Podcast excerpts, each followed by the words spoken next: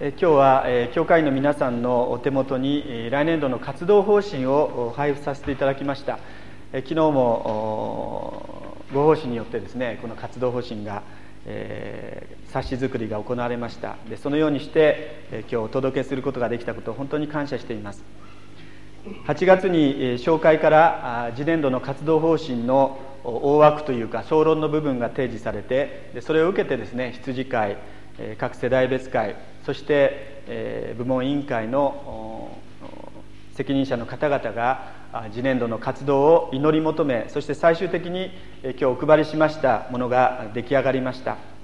ただまだあの来年度の活動予算については12月までにまとめまして皆様に報告できるかと思います。また先週は懇談会を行いましたけれどもその時のですね資料もロビーのところに置いてありますのでぜひ教会の方は一部お取りくださってあの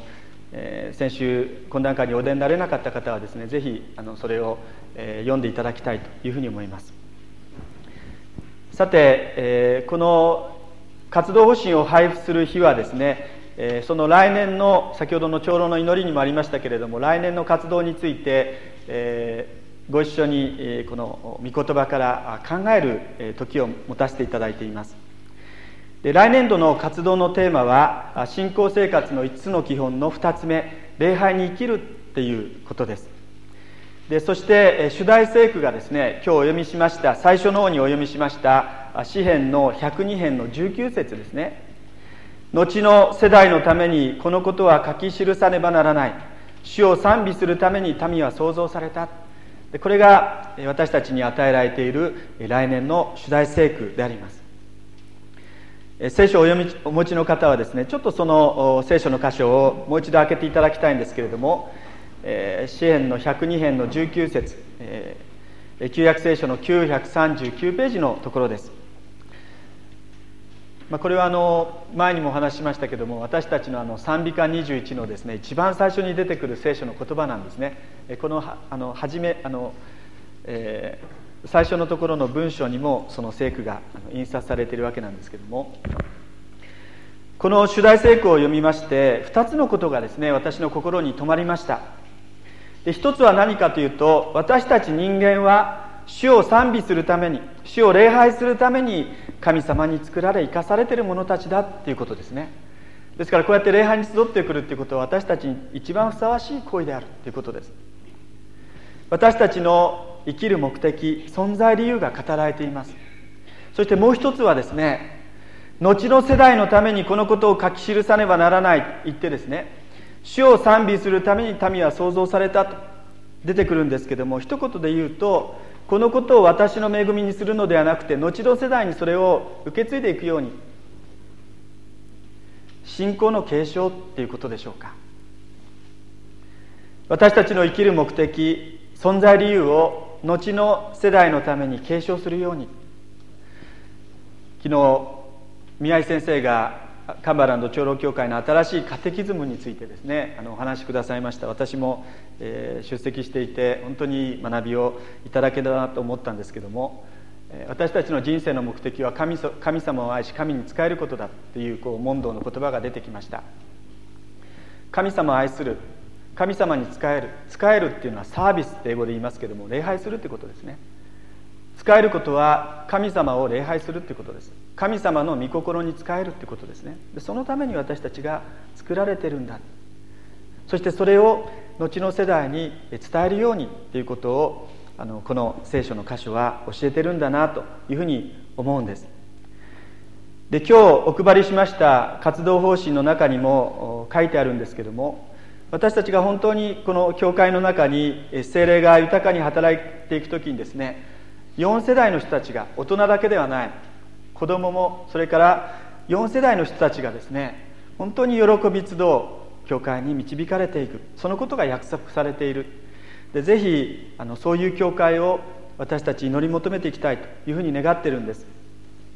で今日はこの課題と取り組んでいた私たちの信仰の大先輩、えー、ヨシアの姿からですね、えー、このところをもう一度考えてみたいなというふうに示されました。先ほどお読みしました義明の24章少し長い箇所でしたけれども今度そちらを開いてですね聞いていただけたらというふうに思います。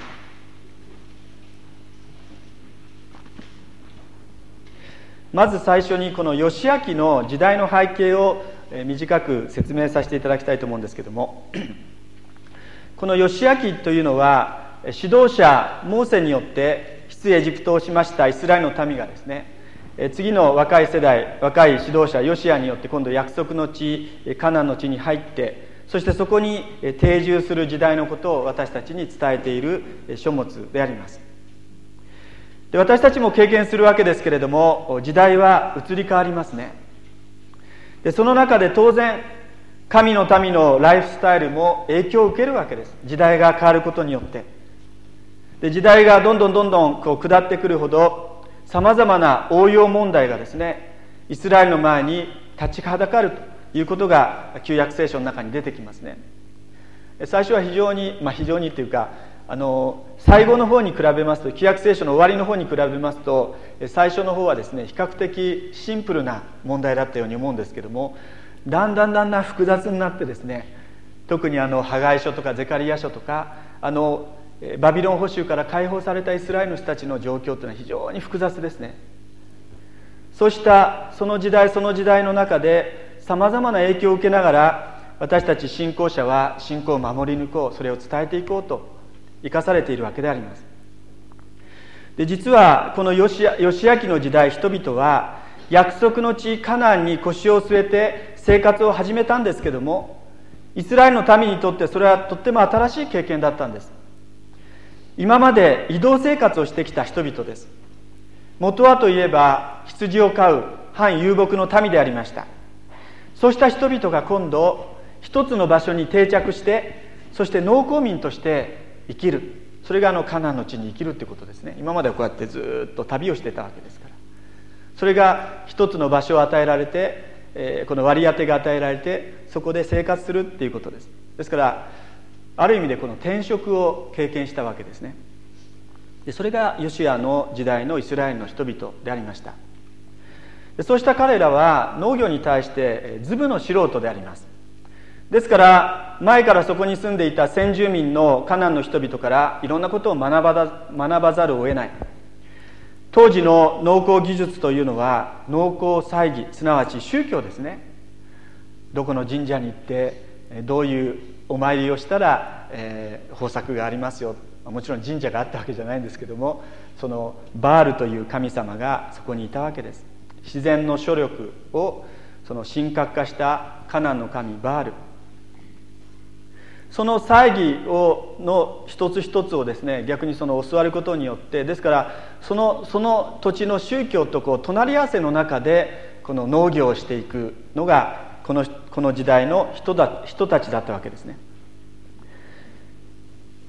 ところで聖書の教えの一つに神様が私たちに恵みもしくは賜物をお与えになる時にその恵みや賜物をどのように用いるかそれをどういうふうに生かすかっていう宿題もセットでお与えになるっていうことが聖書の原則ですね。賜物とそれをどういうふうに用いるかっていうことはセットです。でそれを私たちのカンバランドはクリスチャン・シュワードシップの実践っていうふうに言うわけです。信仰生活の5つの基本の5番目ですね。でこのことをこのヨシアの時代に当てはめて考えるならばどうでしょうか。当時のイスラエルの民は恵みとして約束の地カナンの土地をタダでいただきました。同時に宿題というのはじゃあその土地をどのように神様のために生かし用い神の民として神様の栄光を表していくかっていうのがその宿題だったわけなんです。そんなの簡単じゃん。ただそこに生活すればいいんでしょってこう言われるかもしれませんけれども先ほど言いましたようにあのカナンの土地で生活するっていうことは仕事を変わるっていうことです。農業をするっていうことです。でズブの素人のイスラエルの人たちが農業を誰から学んだかっていうとその先住民ですね。ですからその宗教とバールの宗教といつも隣り合わせだったんですね。ちょっと気を緩めるといつの間にかバールの方に引っ張られていくようなそうした状況にありました。ですから、まあ、旧約聖書の専門家はイスラエルの歴史の中で3つの3つの大きな危機があったっていうふうに言いますけれどもその危機の一つがですねこのヨシアの時代獅子の時代でありました。バールの神様と隣り合わせであります。でその証拠にこの後の時代旧約聖書の知識などを見ますともうしょっちゅうイスラエルの民が罪を犯してるわけですね。なんでこんだけ私たちを祝福してくださる神様がおられるのにもう平気でですね他の神様をお参りできるんだろうか。知識を見てますとちょっとよく分かんなくなりますね。でそれはなぜかっていうとこういう問題があったからです。つまり彼らの生活と別の宗教を拝むっていうことがこう密接に絡み合っていたのでなかなかそこにこう線引きをすることが難しかった。いつの間にかそちらの宗教にですねこう引っ張られていった。でそうした現実があったわけですね。で今日読みしました義明の24章を見ますとそうした背景で書かれてるんです。私たち私と私の家族は主なる神様に仕えるんだけれども皆さんはどうだろうかとヨシアは言いました。そしたら自分たちも仕えるって言いました。ところが自分たちが仕えるというその告白の実態はどうかというとですね彼は別の神様を持ってたわけですね。それを捨て去りなさいって言いました。そしてそれを捨て去って再献身をしたのがこの聖書の箇所ですね。ところで聖書を読みます時に親から子へ先輩から後輩へ世代から次の世代へ信仰の継承がなされていることが分かります。バトンがこうリレーのように受け継げられていくことが分かります。でもう一方でですねそのバトンのリレーのようにこうバトンを渡す信仰継承の難しさも知らされるわけですね。でそうした中でヨシアはこの後天に召されていくわけですけどもこの信仰継承のために再献身のもう一度神様に私たち自身を献身しよう再献身の招きがなされたのが今日の言葉なんですね。えっと、先ほどお読みしました24章の14節と15節にある言葉がそうです。そして少し後のですね29節からのところを見ますとこのヨシアの言葉が遺言のようになってですね彼は天に召されていくわけなんですけどもこのヨシア記をヨシア記をこの締めくくるにあたってこのヨシア記を書いたこの聖書の著者はですねイスラエルの民がヨシアの時代の後も常に主に仕えていたっていうことを記録する一方でちょっとこの何て言うんでしょう一体どういう意味なんだろうと不可解な言葉も残してるんですね。でそれが31節なんです。ちょっと31節を一番終わりのところですが31節のところを読んでみたいと思います。ヨシアの財政中はもとよりヨシアの死後も生きながらえて主がイスラエルに行われた宮業をことごとく体験した長老たちの存命中イスラエルは主に仕えたというふうに出てきます。イスラエルの民というのは今で言うならば私たち教会のメンバーということですね。教会のメンバーです。イスラエルの民の信仰が旧約の教会の人々の信仰が常に励ましを受けた理由がヨシアそして長老たち指導者の存在つまり信仰の先輩たちの存在とそして主がイスラエルに行われた宮座を知っていたから言い換えれば信仰の先輩たちが少し早く神様を知るようになったそうした人たちが生き生きと語った主の御業の証のゆえであったということをこの箇所は伝えています。まさに来年度の聖句にありますように後の世代のために主を礼拝するために私たちは生かされているんだっていうことを伝えていくように。この時代の人たちはですねそれをライフスタイルを持って若い人たちに子どもたちに証ししようとしたわけなんですね。ところがどうでしょうか？先ほどもちょっと触れましたけれどもこの後の四式の時代に入って四式をこう読んでいきますとヨシアから数えて3代目ヨシアの孫の世代になるとイスラエルの民は主に対する信仰から離れてバールの神様に仕えていくようになったわけなんです。そうした先輩たちの生きた証がなくなったからでしょうか。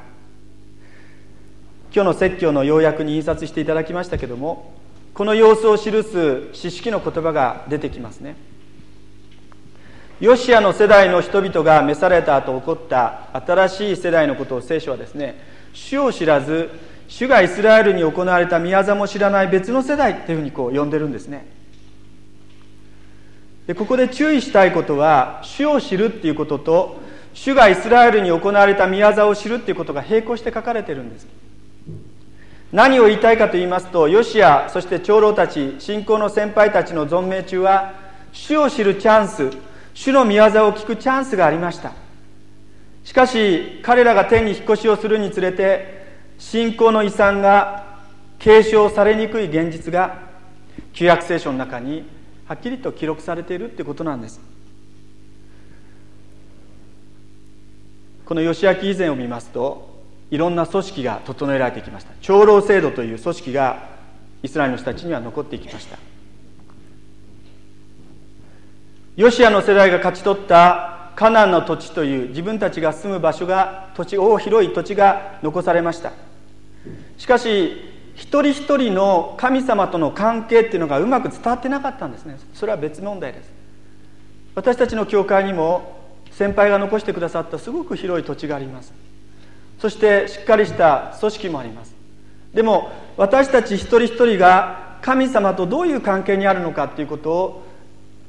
旧約聖書聖書は問題にするわけですね。それをどういうふうにどういうふうに私たちは大事にしそれを周りの人たちと分かち合っていくのかっていう問題であります。私たちはこの義明のヨシアの生涯の最後の部分今日学ぶ学んでいるわけなんですけどもう一度ですね来年度の主題聖句。後の世代のためにこのことは書き記さねばならない。主を賛美するために民は創造されたと。この言葉と重ね合わせてこの今日の出来事この義明の一番最後に書かれている出来事を私は思わされました。言葉を言いか言葉を変えるならばですね私たちは教会生活の中で少し他の人よりも早く生かされている私たちがこの教会の文化を作ってるわけですけどもこの空気を作ってるわけですけどもどのようなどのこのこの中でどのようなものが育つのか。果たして私たちは次の世代にこれから教会に新しく導かれていく世代に何を残しているんだろうか。そのその問いかけをですね今日もう一度聞き取りたいなというふうに思わされました。再び義明24章に戻りますけれどもこうした背景にではヨシアはですねヨシアはどのように信仰の継承を考えていたのか3つのことをお話したいと思うんです。もう一度義明の24章の14節と15節の御言葉に注目したいと思います。あなたたちはだから主を恐れ真心を込めて真実を持って彼に仕えあなたたちの先祖が川の向こう側やエジプトで仕えていた神々を除き去って主に仕えなさい。もし主に仕えたくないというならば川の向こう側にいるあなたたちの先祖が仕えていた神々でも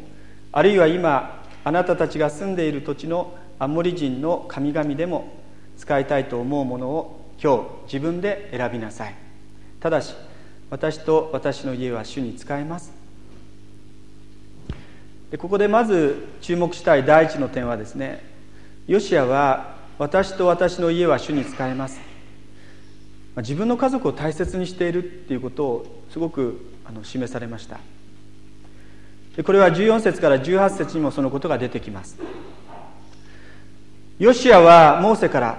その世代から信仰のバトンを受けました。そしてイスラエルの民を約束の地に導いていきました。聖書を見ますと彼の信仰と信仰者としての影響の輪が最初どこから始まったかが分かります。それはどこかというと自分の家庭の中からですね。もう表も裏も分かっている家族の中からそれが始まっていった。そしてその家族の中に主を礼拝するために私たちは生かされている。主を礼拝するってことは本当に祝福なんだ。それを言葉と行いをもってですね伝えようとまた伝えるようにと神様が私たちに家族を与えその家族に私たちその家族に私たちを使わせてくださったということですね。私がしゃしゃしゃしゃり出てですね他の家庭に行ってそしてその子供たちに言うことっていうのは難しいですね。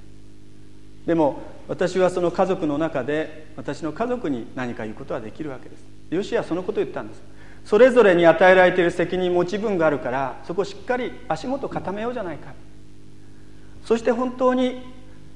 何が大切なのかということを子どもたちに伝えていこうじゃないか。教会に来ることよりもいい学校に入ることが大事なんでしょうか。信仰を持つことよりもいい職業に入る持つことが大事なんでしょうか。私たちはクリスチャンであってもですねいつもそのところを問われるわけですね。そしてこの時のヨシアの時代もまさにそういうところを問われたと思うんです。信仰か生活かって問題ですね。で生活を優先するとバールの方に行ってしまうんです。ですからみんな罪を犯したんです知識で。でそこがいつも問われる。ですからこれはこの時代の問題だけではなくて私たち今の時代に生かされているもっと複雑な時代に生かされている私たちの責任であります。2番目にヨシアがまず自分の家庭家族に対して責任を果たしていた結果彼の使える信仰信仰共同体がその祝福を受けていきました。逆の言い方をするならば優先順位を間違えて仕事や働き自体を優先し神様との関係夫婦の関係親子という関係を2の次3の次にしていくときに結果としてですね家庭も信仰共同体も、まあ、今で言うならば教会も苦闘していくわけであります。ですからヨシアはまず家庭を大切にするところからスタートしていきました。夫は妻にとって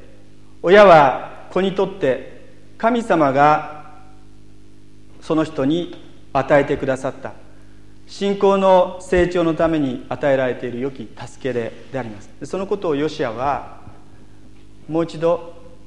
民に伝えようとした。ですからまず家庭から始めていく。自分の足元からしっかり責任を果たしていく。そしてそのことがいい意味で信仰共同体の他の人々に貢献する近道であるということをヨシアは知ってました。ですからここでヨシはイスラエルのために向かいましてあなたたちはだから主を恐れ本当に真心を込めて真実を持って主に使いなさい。もし主に使いたくないというならば使いたいと思うものを今日自分で選びなさい。ただし私と私の家は主に使います。なんかこう冷たいような突き放されたような言葉に聞こえますけども。ではそれはその神様に与えられている証明その範囲があるということなんです。それを超えてもちろんいろんな形で私たちは影響を与えるわけですけどもそれを超えて別の人の夫になることはできないわけであります。自分はまず家族に対する責任を果たす。神様から与えられているその持ち場を固める。使える。主に使いなさい。使える。第一義的にはこれは主を礼拝するっていうことですね。そのように彼らを導いていった。3番目にヨシア主を知っていたっていうふうに聖書に出てきますね。ヨシア主を知っていた。昨日宮井先生のあのお話の中にもありましたけども、えー、カルバンだったと思いますが人生の目的っていうのは神を知ることだ。私たちはそのことをベースにですねキリストを知るっていうことが私たちの人生の目的であります。キリストを知りキリストを伝えるっていうことが私たちの生かされている大切なことですね。ヨシアは主を知っていた。聖書は神様が私たちを新しくする時の最初の一歩はですねまず私たちを神様との正しい関係に導くところから始まるっていうことを繰り返し繰り返し教えます。関係から入るっていうことです。もう耳にタコができてそのタコもだいぶ大きくなってしまったんじゃないかなと心配しますけどもキリストはブドウの木であります。そして私たちはその枝ですけれどもまずブドウの木であるキリストにつながるところから始まるっていうのが福音的な信仰ですね。ちゃんとブドウの木につながっていれば必ず樹液が流れてやがて命みなぎり花を咲かせ実を結ぶ。そのようにして私たち自身と生活に主の恵みが現れてきますよとイエス様は約束してくださいました。その逆からいくとちょっと疲れますね。最初にいい枝になろう。最初に実を結ぼうと思ってもつながってなければ自力では何もできません。ですから私たちがいつも気にかけるところは神様との関係です。先週まで歓迎礼拝で宝刀息子の例え話を学びました。宝刀息子が宝刀息子が我に帰った時に一番したかったことは何ですか？家に行ってまずシャワーを浴びたかったんでしょうか？綺麗な服着たかったんでしょうか？お腹が空いていたので腹満腹あのお腹いっぱいにご飯食べたかったんでしょうか、まあ、そういうものはあったかもしれませんけども。でも一番したかったことはお父さんとの関係を回復することだったんです。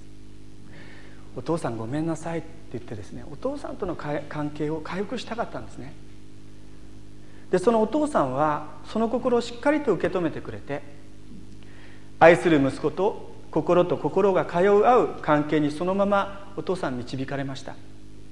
そして無条件に彼を受け入れました。でその時ですねもう宝刀息子は宝刀息子で亡くなったんですね。お父さんにとって愛する息子になったんです。繰り返しになりますけどもお父さんとの関係が回復したので息子も変えられたんです。イエス様との関係が回復する時に私たちは変えられるんです。イエス様との関係が親しくなると私たちはどういうふうに変えられるか。イエス様にいた私へとイエス様は導いてくださるんですね。ですからこの関係が大事です。ヨシア記に戻りますけどもヨシアは主を知ったということはヨシアが主との生きたつながりの中に生きていたということですね。親しい間柄にあったということです。そして家族をその生きたつながりの中に導こうとしました。家族を育てよう養おうっていうよりもそのヨシアがいることによってその家族がですねその家庭が信仰が育つ家庭と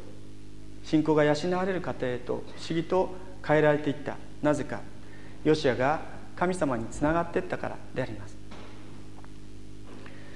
形から入るのではない。関係から入る。イエス様の御言葉で言うならばブドウの木であるキリストにつながるってところから始まる。来年は礼拝に生きることを通して主とのつながりを深めていくわけですけども同時に他の一つ一つの信仰生活の基本を大切にする中でですねブドウの木であるキリストにつながり続けていきたい。まさに今の言葉で言うならばこの時のヨシアはですねブドウの木であるキリストにつながって続けていこうよと遺言のように神の民を励ましたことだと思います。後の世代のためにこのことは書き記さねばならない。主を賛美するために民は創造された。本当にこの言葉に込められた恵みをですね私たち本当に神様から豊かにいただく来年またそれに向けての今年の歩みを進めていきたいと思います。お祈りをいたします。